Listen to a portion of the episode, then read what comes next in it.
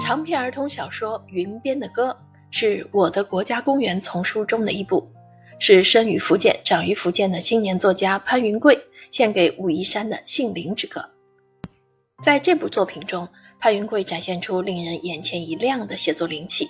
以灵敏的文字感觉、灵巧的故事架构和灵慧的美学空间。将武夷山这片充满灵性与能量的自然天地，以白描速写的手法呈现在儿童读者面前。在云边的歌里，文句如歌，作者以灵敏的文字感觉，将武夷山少年的种种微妙感受精准捕捉。在跌宕起伏的段落间，熠熠生辉的词句随处可见，令人印象深刻。而这些词句又并非无根之木、无枝之花。其根脉所系，是武夷山的自然精粹与人文精髓所在，轻巧点染却韵味悠长。谈到武夷山，不得不谈武夷山的茶，马肉、牛肉、岩谷花香，这是惯常有的描述与介绍。但作者并没有太多的拘泥于百科式的知识普及与推广，而是妙笔点染，以武夷山少年对茶的感受来写武夷山的茶。他写道：“小时候，他跟所有武夷山的孩子一样，经常出入茶厂，觉得自己像个茶杯，不用喝茶，只闻着这香气，茶就已经倒满自己的身体里。这是属于武夷山少年的独有感受，是微妙且准确的通感描拟。类似这样的词句，在全书中时不时腾跃而起，将故事的隐形空间支展开来。”形成故事现实之外的美学盛宴，正如同武夷山缭绕的云雾，虽非山形，尽显山韵。武夷山的故事应该怎么写呢？在翻开《云边的歌》之前，我们可以设想很多种方式，可以是雄浑的、壮阔的，可以是斑斓的、热闹的，可以是神秘的、通透的。一座武夷山有无穷无尽的打开方式。而潘云贵选择了独属于他的一种，在这座早已留下无数传奇的云雾山里，他以一种极为灵巧的方式，用纤细的笔触、复杂穿插的结构，重新构建起了一个新时代的传奇。崇安、小狗、小德三个不同时代的武夷山男孩，被一趟支教之行串联起来。在故事里，成年的崇安像是一勺被岁月烘炒过的茶叶，由命运再次投放于武夷山的甘泉之中。当记忆沸腾，童年的崇安与他那称竹筏的伙伴小狗一起浮现在杯水之中。虽然当时只是孩子与孩子在山间的情谊起落，却也在崇安的生命中留下风暴般的痕迹。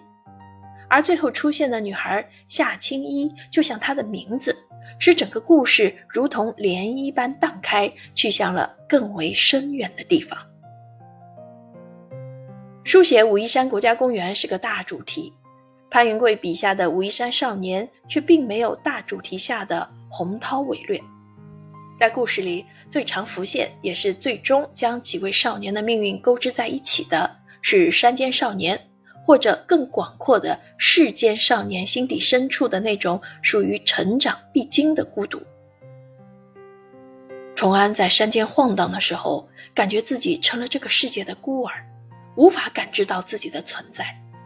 沉默像是石头堆满了他的世界。小狗说：“武夷山的山就像爸爸，水就像妈妈，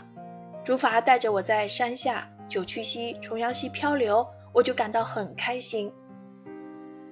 小德一个人静静地站在窗口，仿佛蝙蝠都从山区的岩洞林间一跃而来，从他眼前钻进内心。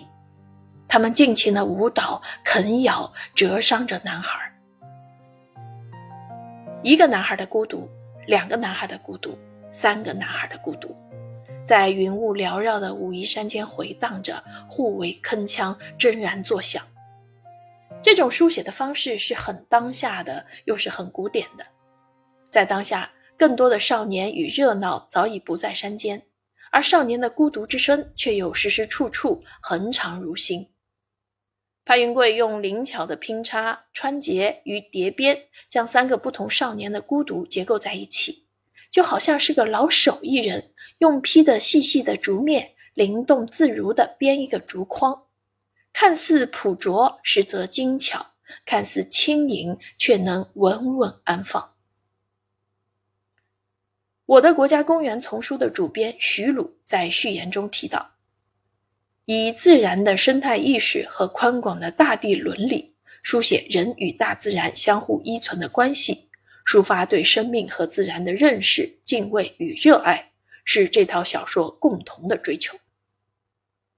在《云边的歌》中，作者以武夷山为依托，将对大自然的感悟与会识融注于故事的点滴篇章之中，汇聚成了具有强烈治愈感的灵慧美学空间。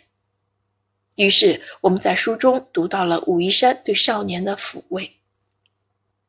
笋白如玉石，在这青山绿水间闪出柔软的光芒，若高空中巨鸟飞落的凌雨降入凡尘，在风中不断散出草木宜人气息，抚慰着世事中每个心中受伤的孩子。我们读到了少年对武夷山的信任。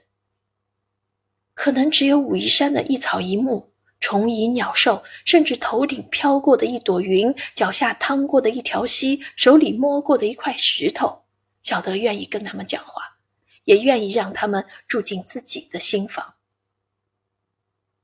读到了少年对青山的呼唤和青山对这呼唤的回响，那一声声的啊，如同启动的开关。不一会儿，阳光出来了。山中的雾气都神奇的一点点褪去了，山川如洗，阴翳的世界又被白昼的亮光抚摸的崭新。书中嵌入的一曲宋代理学家朱熹写武夷山的《九曲棹歌》，为这个灵慧的美学空间做了最好的归结。武夷山上有仙灵，山下寒流曲曲清。玉石各中奇绝处，棹歌闲听两三声。